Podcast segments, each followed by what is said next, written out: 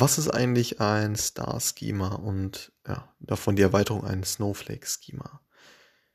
Und zwar ist es so, dass dieses Datenmodell aus verschiedenen ja, Tabellen besteht, die eben miteinander in Beziehung stehen.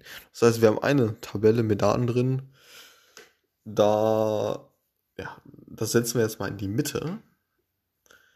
Das ist irgendwie so das Sales, äh, da sind, da sind alle ja, Abverkaufsdaten drin.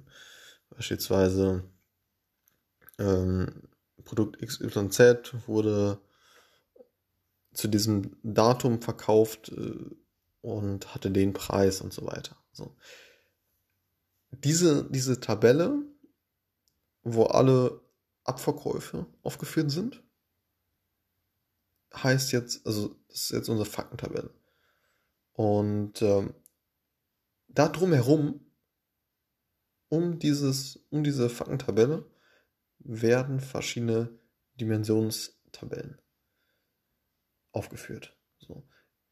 Die eben verschiedene andere äh, ja, Daten beinhalten. Beispielsweise die Verkäufer, beispielsweise irgendwelche äh, weiteren äh, Produktspezifikationen ist eine andere Tabelle. Eine weitere Tabelle könnten ja, Kunden sein, ne, dass man die Kunden nochmal separat in einer Tabelle aufführt und so weiter. Und eben dadurch, durch diese Anordnung an Tabellen, das heißt, wir haben verschiedene Tabellen und in der Mitte ist eben diese, ja, in unserem Fall jetzt irgendwie diese Sales-Tabelle wo alle Abverkäufe auf, aufgeführt, alle Transaktionen aufgeführt sind.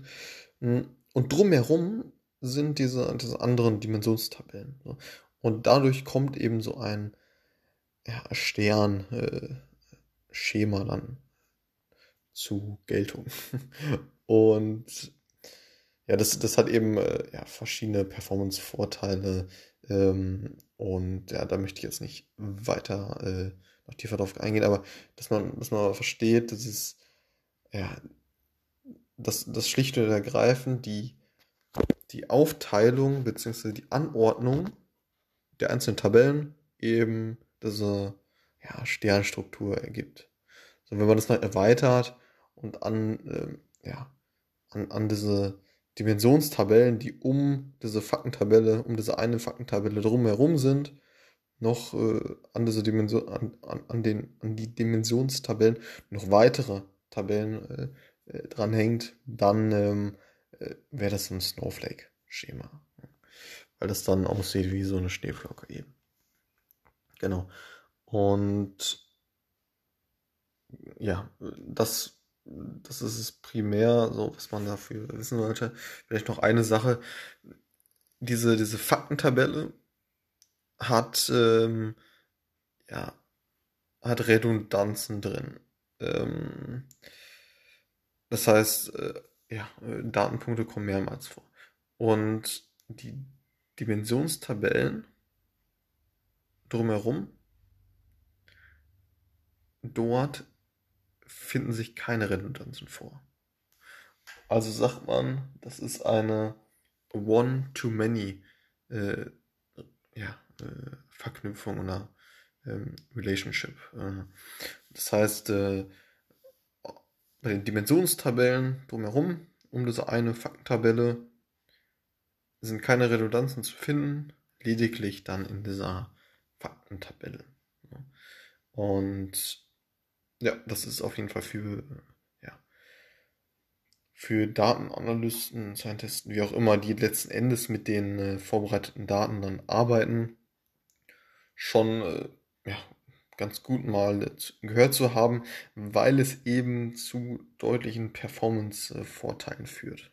Das ist diese Struktur.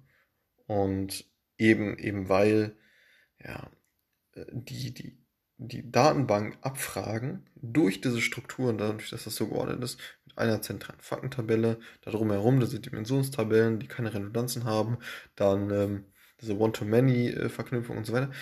Das ermöglicht es eben, nicht so viele, ähm, ja, nicht, nicht, so, nicht so komplexe äh, äh, Abfragen zu haben. Das heißt, die Datenbank braucht auch weniger lange, um eben diese Abfrage jetzt auszuführen. So.